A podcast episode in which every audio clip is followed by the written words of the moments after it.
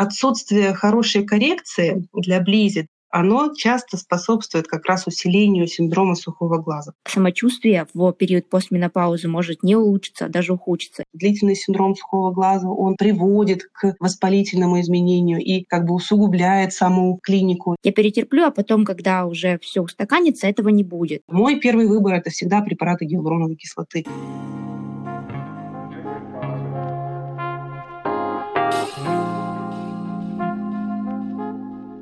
Добро пожаловать на подкаст «Начало». С вами его ведущая Юлия в поисках женского здоровья и душевного равновесия.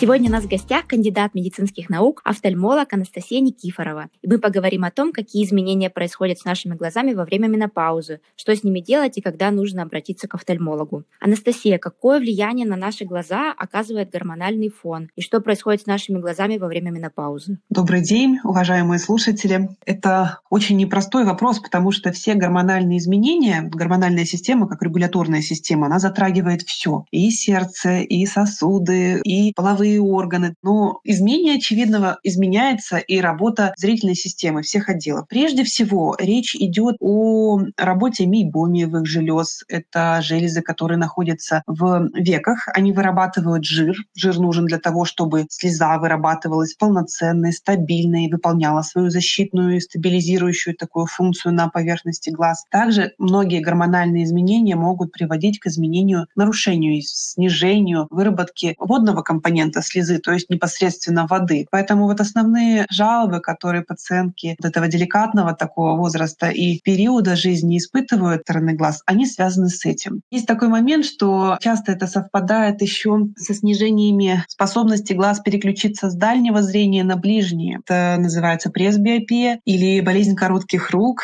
Ну вот так сленги да, ее описывают. Она проявляется тем, что для работы вблизи требуется дополнительная оптика, очки. И часто вот эти вот два таких состояния, они идут рука об руку и влияют друг на друга в том числе. Все, в общем-то, так или иначе заканчивается тем, что комфорта в глазах становится значительно меньше. Проявляется этим. Анастасия, да, действительно, сухость глаз — это довольно распространенный симптом, но есть и другой симптом, который тоже связан с менопаузой. Здесь вы мне, пожалуйста, помогите. Это вопрос плаксивости. Связано ли здесь тоже это изменение с изменениями, которые происходят со слезными железами? Или это действительно только изменение психоэмоционального фона? В первую очередь, конечно, наши эмоциональные переживания, это эмоциональные переживания, они не приводят к структурным изменениям всех клеточек зрительного анализатора. Но я хочу сказать, что жалобы на слезотечение, особенно то, которое провоцируется, например, какими-то факторами перепада температуры, например,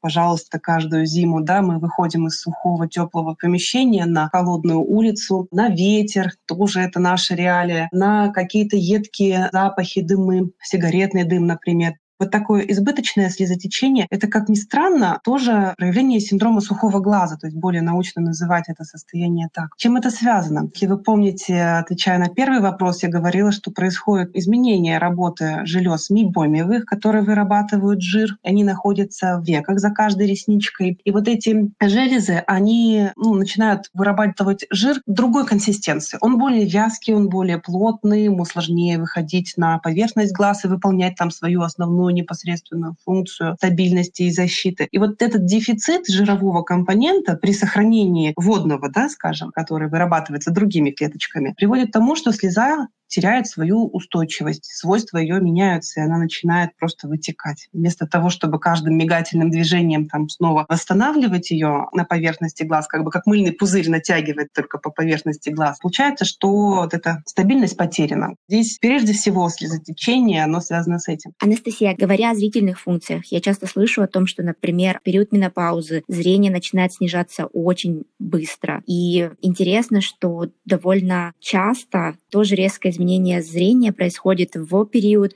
полового созревания и после беременности. Как вот эти вот гормональные изменения вообще влияют на зрение? Можно ли сказать, что, например, близорукость может развиться чаще всего на фоне гормональных изменений? Или это не так? И можно ли вообще что-то сделать именно не только в плане сухости и влажности глаза, а также в плане зрительных функций? Спасибо, интересный вопрос. Но ну, все-таки я вас разочарую, наверное, такой прямой связи здесь нету. Если мы говорим про подростковые изменения, такой скачок — это действительно период, когда чаще всего дебютирует близорукость у людей, которые находятся в группе риска, либо образ жизни которых способствует этому, то здесь такой вот именно половые гормоны здесь не влияют. Близорукость формируется из-за того, что глаз растет в размерах, а подростковый период — тот период, когда мы все растем, и глаза в том числе. И вот этот процесс торможения близорукости — это тоже огромная, интересная область офтальмологии, но я думаю, что мы сегодня в эту сторону углубляться не будем. А если мы говорим про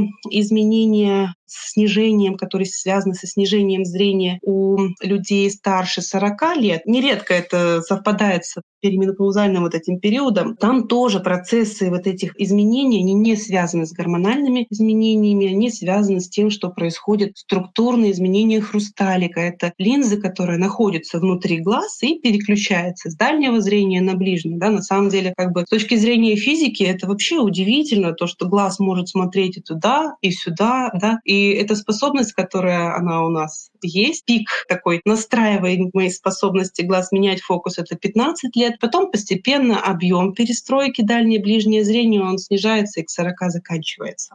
Поэтому это просто совпадение, можно сказать, которое сопровождается еще и появлениями каких-то эндокринных изменений, которые способствуют появлению синдрома сухого глаза. Но что очень важно сказать? Я часто сталкиваюсь с тем, что женщины очень боятся надевать очки. Они боятся, что это какая-то стигма, которая может выдать их возраст, или это какие-то костыли, без которых невозможно жить. Но это не так. Это просто условия, которые мы создаем для комфортной работы глаз. Они будут меняться. И это, я имею в виду рецепт, он тоже будет увеличиваться. Это совершенно естественный ход вещей. Это не связано с тем, надели вы очки или нет. Это не связано с тем, происходят гормональные изменения или нет. Это не связано с тем, используете вы какие-то увлажняющие капли или проводите какое-то лечение. Это будет происходить. Это нужно принять. И нужно ну, просто создавать условия для комфортной работы глаз. Современное развитие оптики, вот эта индустрия оптическая, ну такое, что очки могут вас преобразить, могут вас украсить. Отсутствие хорошей коррекции для близи оно часто способствует как раз усилению синдрома сухого глаза. Поэтому очков мы не боимся, мы их носим, мы их подбираем опытных оптометристов или врачей, которые работают в оптометрии, с учетом всех особенностей, то есть и пресбиопия, и астигматизма. Ну, я думаю, что на очном приеме вам об этом расскажут. Анастасия, что бы вы порекомендовали женщине, которая как раз-таки вот в период менопаузы столкнулась с симптомом, с диагнозом сухой глаз? Поможет ли тут работа именно с гормональной системой или нужно параллельно также работать именно точечно с глазами, со зрением, возможно, использовать какие-то капли, возможно, даже нужно обратиться к офтальмологу, не только к эндокринологу и гинекологу? Отвечая на этот вопрос, нужно сказать, что на самом деле это очень большая проблема. Синдром сухого глаза, он это многофакторное состояние, и, ну, примерно, ну, наверное, каждый третий человек населения земного шара, он испытывает той или иной степени синдром сухого глаза. Менопаузальный и постменопаузальный период — это просто один из множества факторов риска. И есть много очень даже профессиональных ассоциаций, которые специализируются именно на борьбе с синдромом сухого глаза, работе с ним. И, конечно, уже какой-то консенсус, рекомендации, они имеются. Они многоуровневые, то есть там многоступенчатые, будет правильно сказать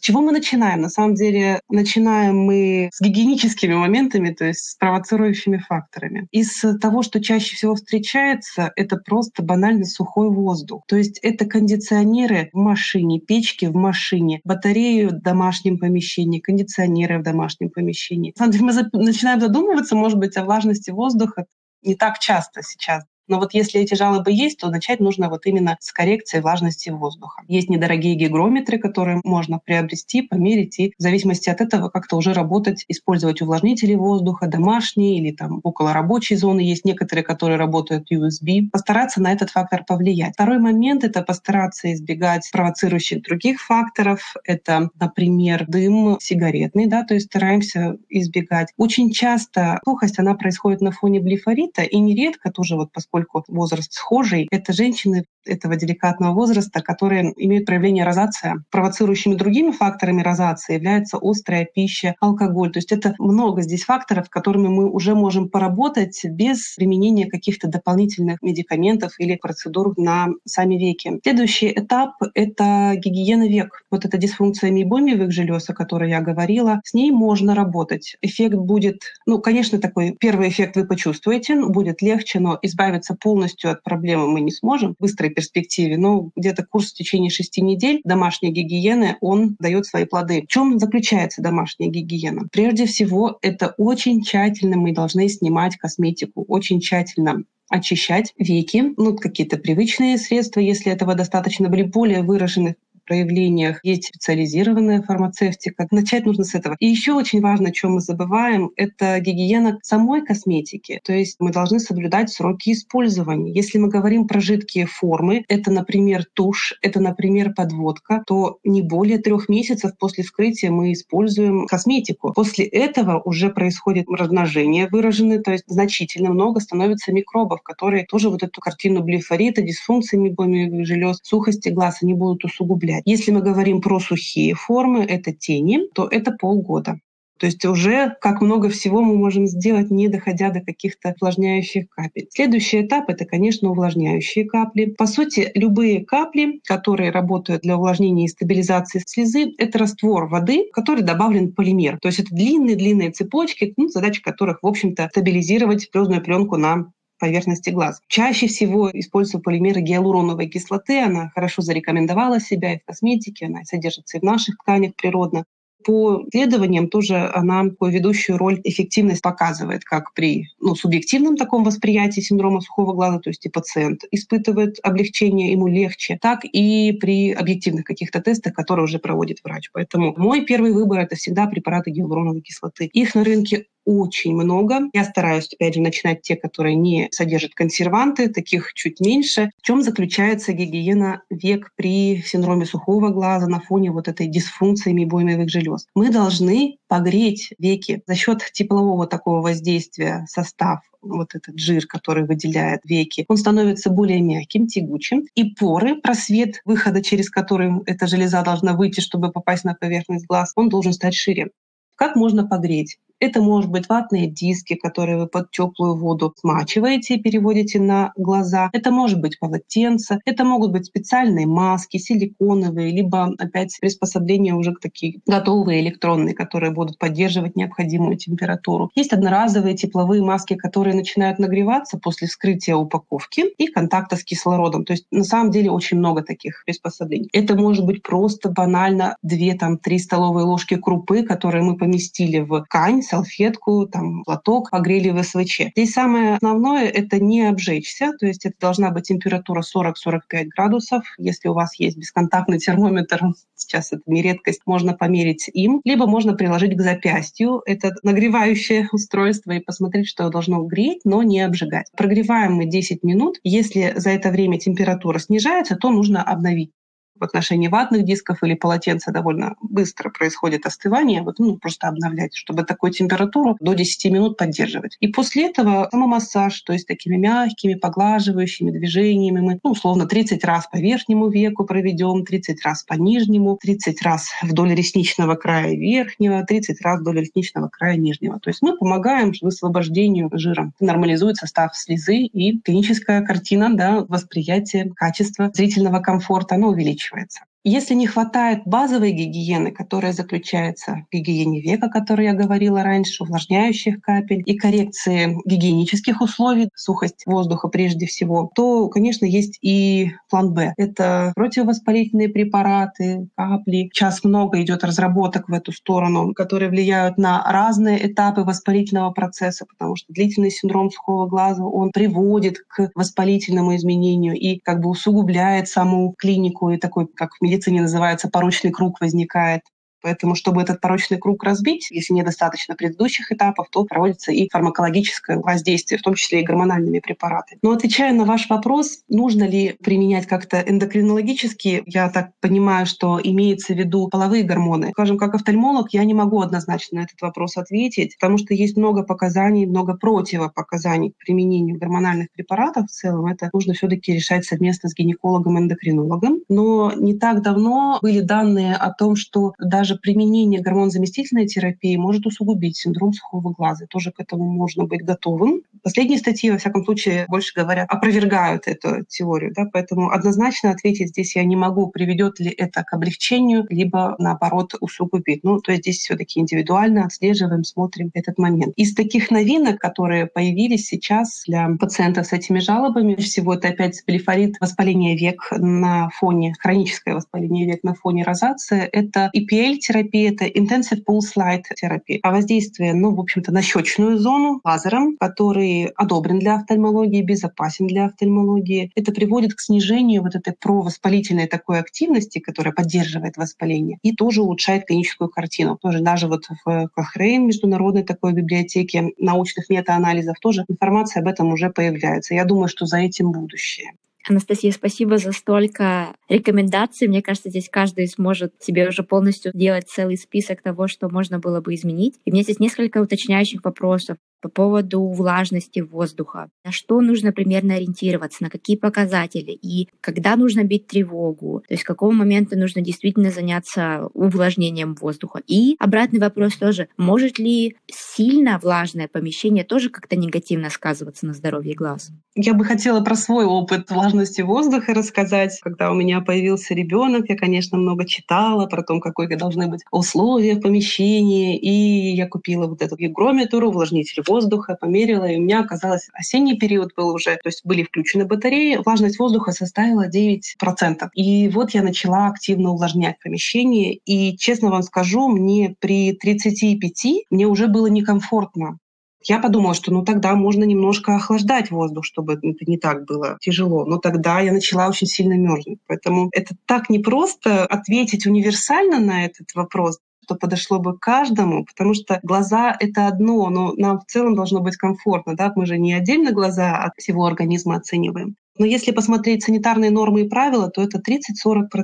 Возвращаясь к теме глазных капель, можно ли здесь тоже как-то навредить? Или, в принципе, глазные капли, тем более те, которые идут без консервантов и которые можно купить абсолютно без рецепта в любой аптеке и постоянно использовать, можно ли здесь тоже как-то себе навредить, когда делать это без консультации с офтальмологом? Я, конечно, как офтальмолог должна бы ответить, что нужен очный прием, обязательно осмотр, понять причину это действительно так, потому что вот эта сухость, она может говорить о хроническом воспалении каком-то или хронической аллергической реакции. То есть мы должны все это исключить. Но в целом, конечно, все увлажняющие капли не относятся к препаратом фармацевтическим. То есть это не лекарство, это средство гигиены. И я тоже сталкиваюсь с тем, что пациенты боятся использовать его часто и долго и задают вопросы, безопасно ли это. И всегда сравниваю эти увлажняющие капли с кремом для рук. То есть это средство гигиены. Есть необходимость, мы его используем. Нет необходимости, мы не используем. То есть симптоматически определяем необходимость закапывания. Ограничения, ну, побочные эффекты, которые описаны у них, них это чаще всего просто аллергическая реакция, которая, ну, к сожалению, тоже бывает, и даже на гиалуроновую кислоту, хотя, казалось бы, это вещество знакомое нашему организму каждому. Важно сказать то, что вот это основное лечение, оно должно как минимум занимать один месяц, при котором мы используем каждые 4 часа увлажняющие капли, то есть такой интенсивный период, скажем, период лечебный. После этого уже можно возвращаться к режиму симптоматическому, когда дискомфорт есть, и мы закапываем. Если его нет, то не закапываем. И опять прежде всего мы должны должны ориентироваться на свое самочувствие. Необходимость закапывать, она определяется, опять же, вашим индивидуальным комфортом. У кого-то это может быть чуть чаще, у кого-то чуть реже. На что мы должны обратить внимание, что должно быть таким красным флагом, когда точно нужно пойти к врачу для дополнительных таких диагностики, для дополнительной. Это если мы используем капли чаще шести раз в день, и если мы проводим лечение такое длительное в течение трех месяцев, и нам не становится лучше. Вот это два таких момента, на которые надо обратить внимание, проанализировать этот момент. Если это ваш вариант, то, пожалуйста, обратитесь к офтальмологу. Очень желательно к тому, кто специализируется на вот воспалительных заболеваниях передней поверхности глаз. Анастасия, это действительно очень важный момент. Я, мне бы тоже хотелось здесь эту тему подчеркнуть, потому что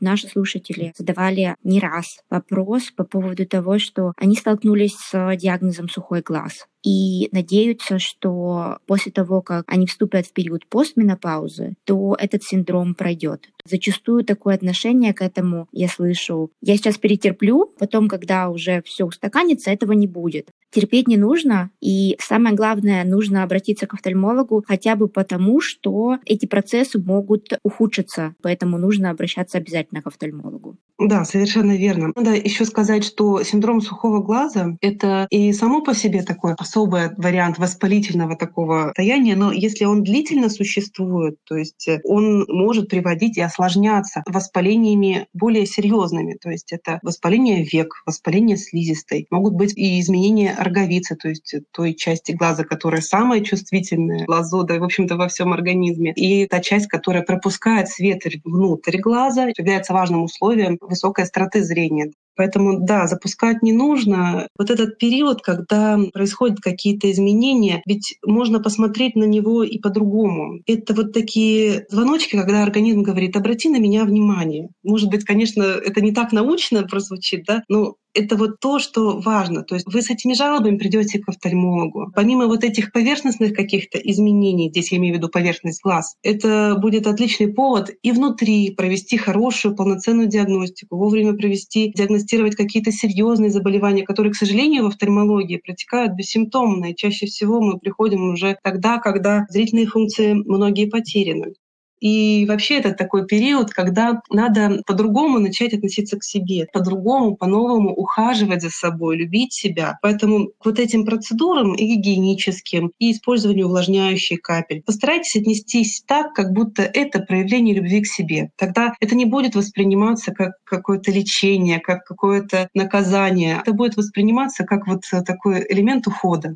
Анастасия, думаю, на этом напутствии мы завершим. Спасибо вам большое за столько полезной информации, за столько рекомендаций. Скажите, пожалуйста, если кто-то из слушателей захочет выйти с вами на связь. Спасибо. Мне тоже было очень приятно быть гостем такого важного социального проекта, как ваш. Я надеюсь, действительно помогу, помогла вам хотя бы в этом эфире. Очный прием я веду в городе Екатеринбург. Это клиника «Глаз» на метро «Динамо». Но также меня можно найти и онлайн. У меня есть блог в Инстаграм, блог семейной офтальмологии, потому что прием я веду и взрослых, и детей, и могу разносторонне помочь и ответить. Доктор Никифорова. Я думаю, что в описании можно будет прикрепить ссылку. Анастасия, спасибо вам еще раз большое. Вам прекрасного дня. Я буду очень рада обратной связи, вашим вопросам и пожеланиям в разделе отзывов. Если вам понравился наш подкаст и у вас есть родственницы или подруги, кому он может быть полезен, пожалуйста, поделитесь.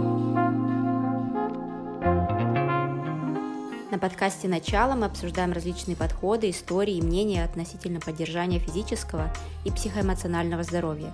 Мы не даем конкретных рекомендаций, мы не знаем конкретно вашей истории, поэтому перед тем, как внедрять услышанное в свою жизнь, изучите эту тему подробнее сами и при необходимости проконсультируйтесь со своим лечащим врачом. Будьте здоровы!